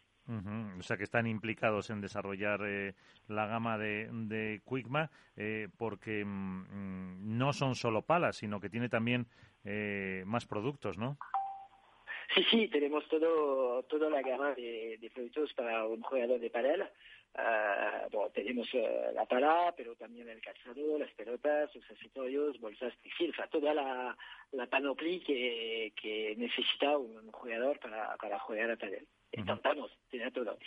Y, uh, y lo que intentamos también es poder responder a todas las necesidades. la gama de palas 990 con quien juegan Lucia y Maxi es un buen ejemplo eh, tenemos las tres formas diferentes, que son uh, diamante, eh, redonda y híbrida, y para cada una tenemos dos niveles de dureza. Entonces, el objetivo es que cada jugador puede, pueda encontrar una pala de carbono que corresponde a, a, su estilo de juego. Maxi empezó a jugar con la Hybrid Hard y ahora como necesita más potencia, está jugando con la Power Hub, que tiene la, misma construcción, pero como una forma uh, diamante. En función de las condiciones, uh, uh, cada jugador puede encontrar la, la, la pala que le, que le corresponde. Porque dentro de, de, lo que pudimos ver un día cuando presentasteis eh, un poco la, los eh, jugadores es eh, también el, el, esfuerzo de I más D que se hace en la, en la firma, eh, probando, testando, sometiendo a, pues a diferentes eh, situaciones de estrés a los productos, ¿no? Sí, el I más D, tenemos uh, algunas, algunas máquinas uh, aquí en, uh, en, nuestro club, en, en, en el hangar, que nos permiten, uh, que nos permiten uh, realmente bien verificar las características de las palas para toda la parte test, pero es verdad que utilizamos también el de, de, de la empresa uh, que tenemos en, en Lille. Tenemos un laboratorio muy completo con muchas máquinas y, y intentamos utilizar esta, esta I+D para sobre todo verificar la durabilidad de, nuestros productos. Y no hablo solo de las palas, ¿no? porque Uh, tenemos uh, muchas máquinas de test. Por ejemplo, podemos hacer uh, test de resistencia con, con, el calzado, con la suela, con la, las bolsas, el textil, todos los tipos de, de, productos. Aprovechamos de las máquinas que tenemos para los, todos los otros deportes que nos permiten bien verificar la durabilidad de nuestros productos y completar los test que, que estamos haciendo uh, en el terreno con, con los jugadores, uh -huh. porque hay que hacer los dos, la parte laboratorio y también dentro de la pista. Eh, mira, eh, con, conmigo está también Iván Hernández, contra pared, eh, que te quiere hacer una, una pregunta, Fred. Eh, a ver, ¿Sí? Iván. Hola, Fred, buenas noches. Buenas, buenas noches. Bueno, lo primero me gustaría felicitar a, a Decathlon por, por la apuesta del pádel, aunque, bueno, por mi propia experiencia sé que no viene de nuevas, ¿no? Lleváis mucho tiempo trabajando con, con marcas de, con pádel, con palas, con, con ropa, pero me gustaría uh, saber eh, por qué os decidisteis por Maxi Sánchez y, y Lucía Sainz y qué trabajo han hecho ellos para el desarrollo de las palas con las que están jugando. Alors, muchas gracias, primero. Uh, es verdad ¿eh? que, hace, hace mucho tiempo que Decathlon está, está trabajando con, con los proyectos de Padel, porque el primer proyecto que, que lanzamos para Padel era de en 1997. Entonces, hace 25 años que tenemos proyectos de, de Padel. Uh, eso por un lado y la segunda parte de la pregunta uh, respecto a Maxi y Lucia. Alors, primero lo que estábamos buscando eran jugadores que correspondían uh, a Decathlon. Es decir, estábamos buscando jugadores que, que, te, que tenían una imagen de profesional y realmente pienso que Maxi y Lucia tienen esta imagen y uh, también imagen de cercanía. Uh, cuando uh, hablas con, con, Maxi, Lucia, sentimos que, que son como colaboradores de, de Decathlon. Y eso para nosotros, compartir los mismos valores, era muy importante. -huh. Eso por un lado. No, Uh, la, la, parte del desarrollo con los proyectos con que jue están jugando hoy no han uh, participado al, al, desarrollo porque los proyectos uh, son proyectos que lanzamos hace, de, enfin, depende del proyecto, pero antes que, que empezaron, entonces no han participado al desarrollo. Hoy nos dan feedback sobre los proyectos. eso es cada, cada, día nos dan feedback y es lo que decía, es que como ellos juegan en diferentes uh, condiciones, eso es un feedback uh, muy importante para nosotros y, y, y, nos permite aprender mucho. Uh -huh. Pero estamos co-desarrollando uh, proyectos que vamos a lanzar. el objetivo es lanzar una, una pala nueva, una, una gama de pala nueva al, al final del año. Uh -huh. eh, y una, uh -huh. eh, una, última cuestión, eh, Fred. Decathlon es una empresa multinacional, una empresa global. ha apostado por un deporte que, pues, que fundamentalmente empezaba en España, en Argentina, como hemos contado antes. Pero, mmm, ¿cómo ve Decathlon o cómo ve Quickma esa evolución del pádel? Porque vosotros tenéis tiendas en muchos países del mundo. ¿Se va vendiendo ya eh, palas de pádel y zapatillas y, y, lo que es vuestra gama? Ah, sí, sí, sí. Fu fuera sí, de España, hoy, me refiero. Sí, sí, no, fuera de España estamos vendiendo uh, los uh, gama de, de pádel. La, las palas uh, que tenemos de, de se venden en, en España, pero el, el, resto de Europa se venden en América del Sur, se venden exactamente los productos en Chile, México, la India. Uh, acaba de abrir uh, la gama. Vendemos productos de padel ahí porque hay un par de, de, clubes que acaban de abrir. Hay China que acaba de decidir de abrirlo dentro de, un mes. Entonces se, están abriendo uh, los países. Cada mes tenemos algunos países que, que abren está genial con el desarrollo del, del panel y son los mismos productos que, vendemos en todo el mundo. Eh, y ahora sí que la última. Me... No sé si, si Fred se querrá, como decimos aquí, mojar o no, pero me equivoco si digo que Quickma ahora es la pala más vendida del mundo, la marca que más vende del mundo de palas. Ah, quizás que tienes razón. o sea que sí. Va, sí, pienso que sí. Eh, ¿Y, un, número aproximado para hacernos una idea del volumen del pádel? Uh, aproximado alrededor de, de 700 eh, mil palas eh, hemos vendido el año pasado. Jupe. Pues no está, no está nada, nada, nada mal. Así que pues eh, por dar la enhorabuena a, a Fred Odeville, que es el jefe de producto de Quigma. Eh, seguiremos en contacto para ver cómo, cómo con esos, fíjate, esos mercados, India y China, dos de los países más, o los dos países más poblados del mundo, eh, que puedan acceder a esto, el potencial que puede tener este, este deporte. Así que... Sí, Pienso que el panel tiene mucho futuro. Pues seguiremos en contacto. Eh, Fred, jefe de producto de Quigma, muchísimas gracias. Encantado. Hasta luego. Un abrazo. Eh, pues no está mal. 700.000 eh, o más eh, palas de pádel vendidas eh, por Cuima. Evidentemente, eh, no hay que dudar mucho para decir que es el, el, más vendido del mundo, evidentemente. Hombre, la cadena que tiene montada a lo largo del mundo con los, con los Decathlon mm, yo creo que no la tiene ninguna empresa, ni, ni Padre Nuestro, con todo lo que es. ¿Crees? No, no la tiene ninguna empresa a nivel planetario. Por eso te digo. O sea, ni Padre Nuestro, ni Bull Paddle, ni ni nada. O sea, es la, la cadena por excelencia, por excelencia del deporte mundial, por decirlo de alguna manera. Está en casi todos los países y, y aunque haya palas de pádel, eh, te voy a poner un país exótico, un Bangladesh, por ejemplo, que a lo mejor en la tienda de Caldón de Bangladesh, que no sé si tiene, o sea, no tengo ni idea, vean palas de pádel, si igual alguno coge, se compra una cosa y dice, coño, ¿qué es esto? Voy a comprarla y se empieza a jugar al pádel en Bangladesh. por ejemplo, ¿no? sí. Pero, pero... Te digo que esa cadena de distribución que no la tiene nadie, está claro que tiene que ser algo, algo bueno y potente para, para la marca. Y eso es bueno para el deporte porque fíjate, eh, si ahora abren en India y en China, eh, ya ves el mercado que tiene ahí. Eh, ya eso puede ser un salto importantísimo para, para promocionar este deporte. bueno, es que, El, salto o la evolución de, del pádel pasa por dos mercados. Uno es el asiático y otro es el americano.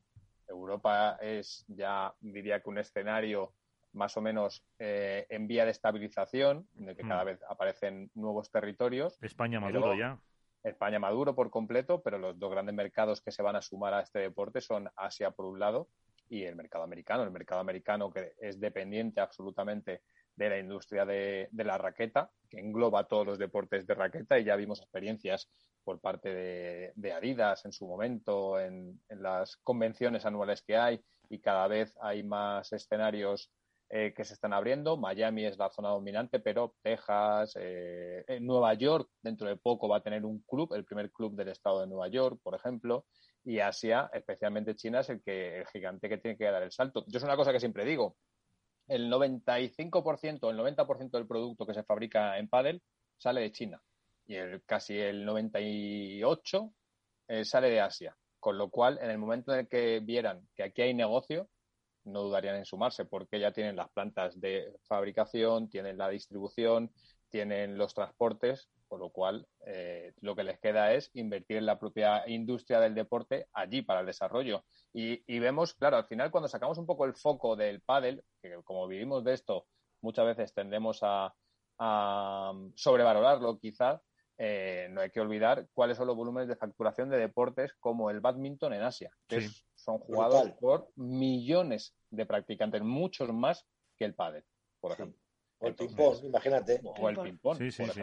Pero en, en, Tailandia, Indonesia, como dice Alberto, y algún país más, ahí el, el, el perdón, el badminton es en religión, es el, el, deporte el deporte nacional y, y, ahí tiene pues eh, también o el cada, cricket, el polo, ese tipo de deportes que son deportes que, que, bueno que son eh, van eh, intrínsecos a la idiosincrasia de según qué países, ¿no? Y que como son países con tantísimos millones de habitantes, pues aunque estén muy focalizados, hacen que sus volúmenes de facturación sean, sean altísimos. El pádel, al final, entrará con marcas estilo Quigma, porque también estamos hablando de escenarios en los que eh, la renta per cápita no es muy alta, con lo cual se antoja complicado que en un país como India eh, se, haga una pala de 300 euros. Exactamente, y eso lo que haría sería sectorizarlo, ¿no? En según, qué, en según qué cotas de la sociedad pero también eh, ahí está Decalón, que bueno, que en España de hecho comercializa y supongo que en otros países, no se lo he preguntado, venderán mm, palas también de otras de otras marcas, de otros fabricantes, porque tiene, una estrategia. Las tiendas tienen marcas, tiene otras Sí, sí, por eso digo, lo que no sé si Sí, lo que no sé si en otros países lo tendrán o no.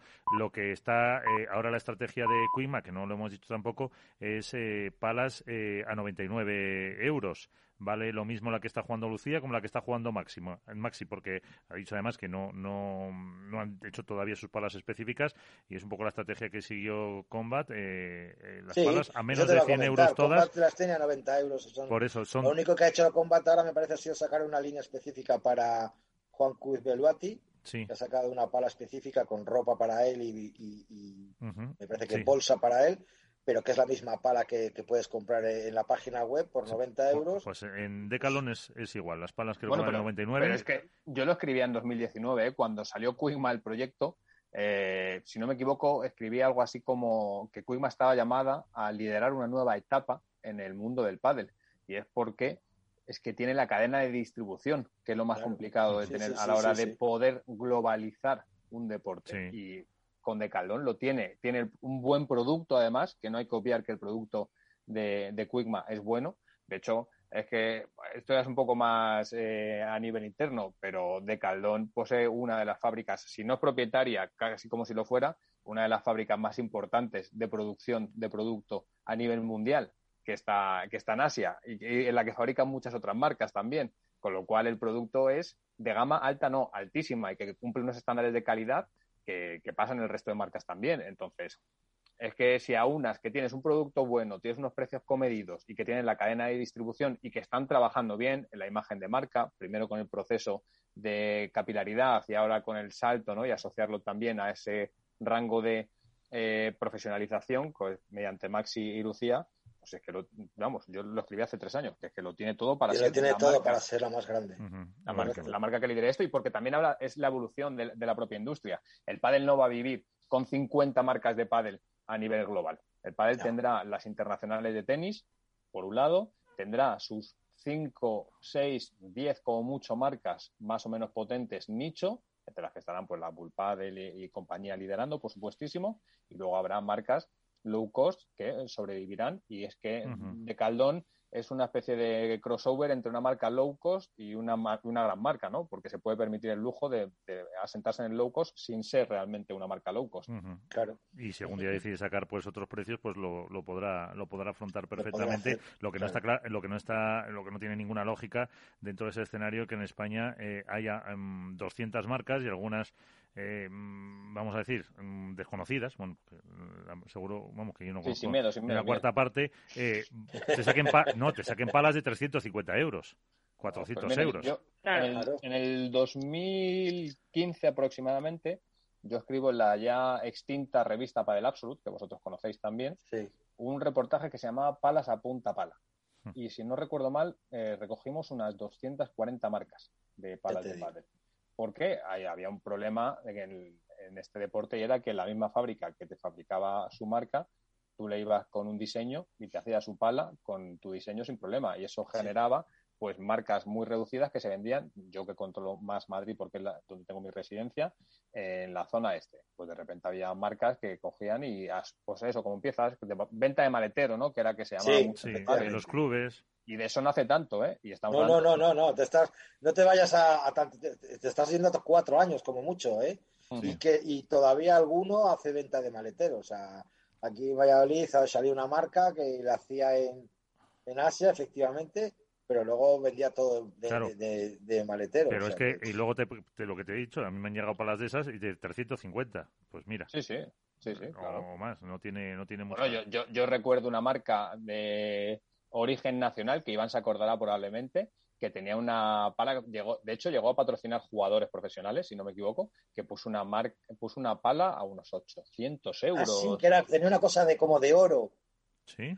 800 euros. Sí, sí, sí, eh, la vimos en un máster, Alberto y yo. No, sé qué, Valles Campini, eh, o algo por el Vamos, la, marca era Durus. Que no, efectivamente, era Durus, correcto.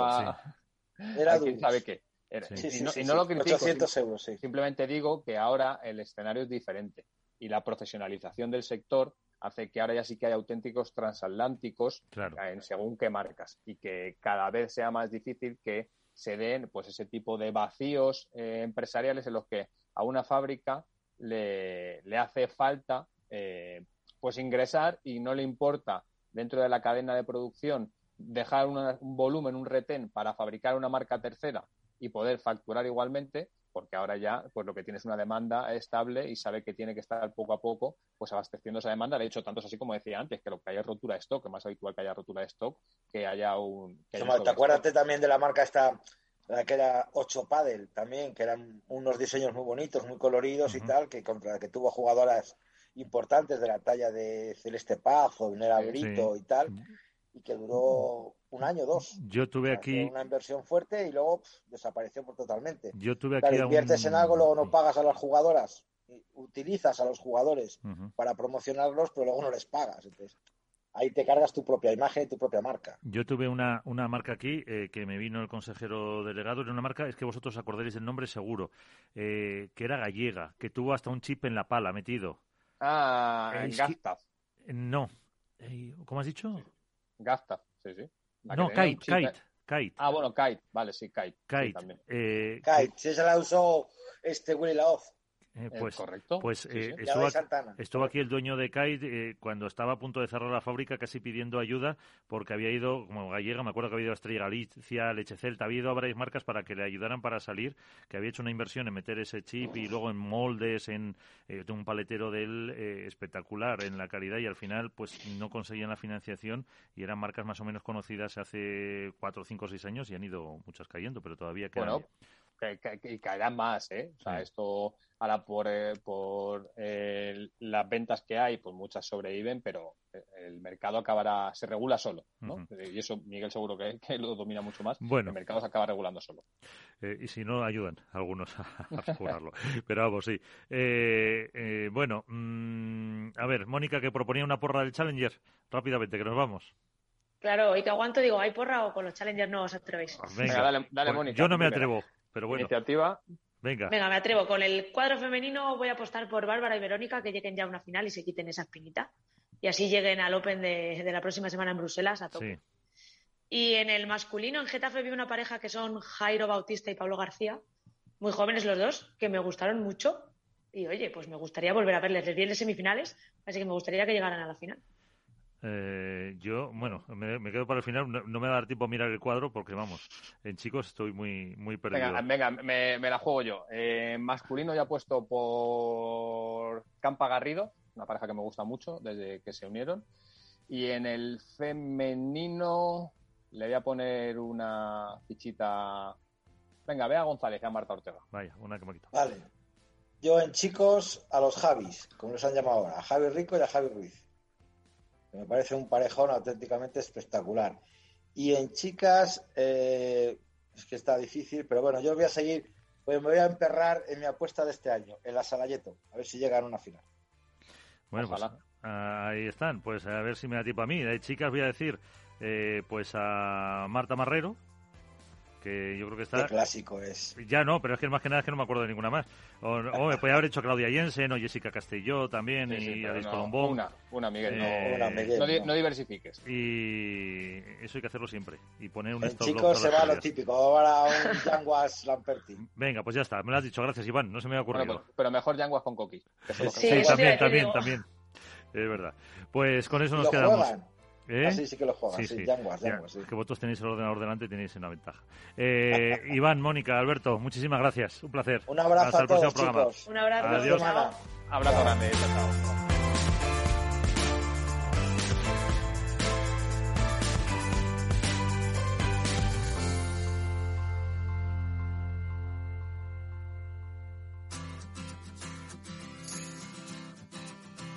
Nos vamos, ponemos el punto y final al programa de hoy con la presencia del número uno del mundo, con Ale Galán. También hemos hablado con una de las jóvenes promesas, 16 años tiene Claudia Jensen, y hemos hablado también con, eh, así nos lo ha dicho, la marca que más palas vende del mundo, es Quigma, del grupo Decaldon, 700.000 casi nada las que ha conseguido eh, vender y más que lo está haciendo con esa apertura que va a hacer en China e India. Con eh, Félix Franco y Alberto Coca en la parte técnica, eh, nos vamos, ponemos punto final. Les habló Miguel San Martín. Cuídense y jueguen mucho. Adiós.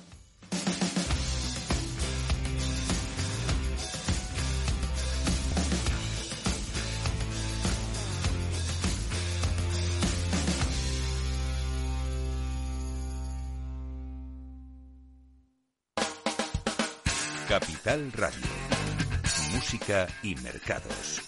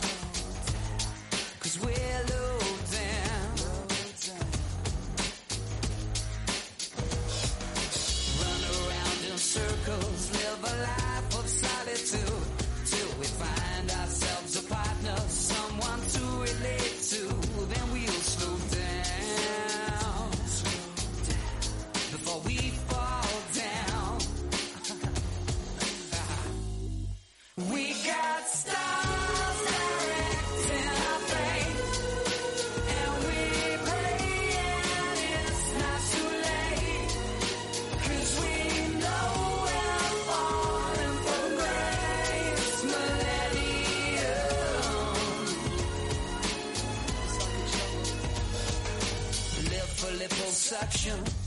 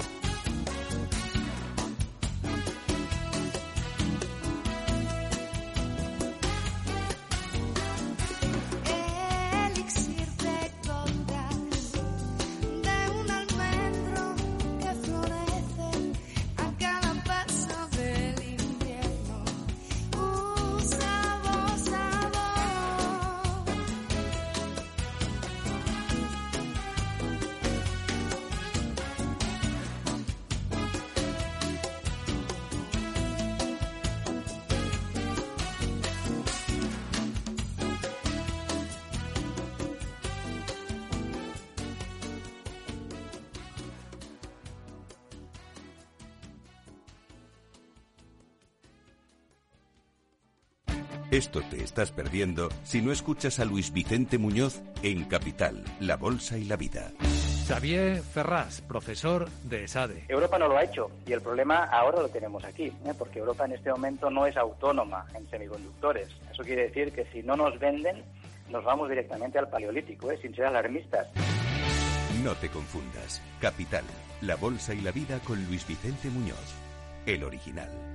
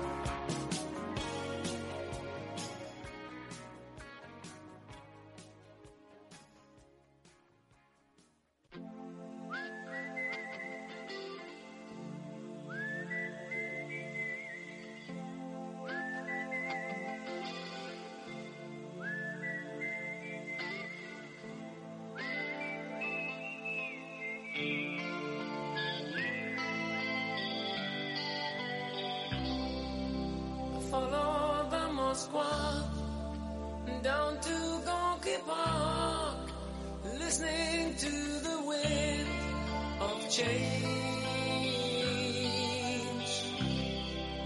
An August summer night, soldiers passing by, listening to the wind of change.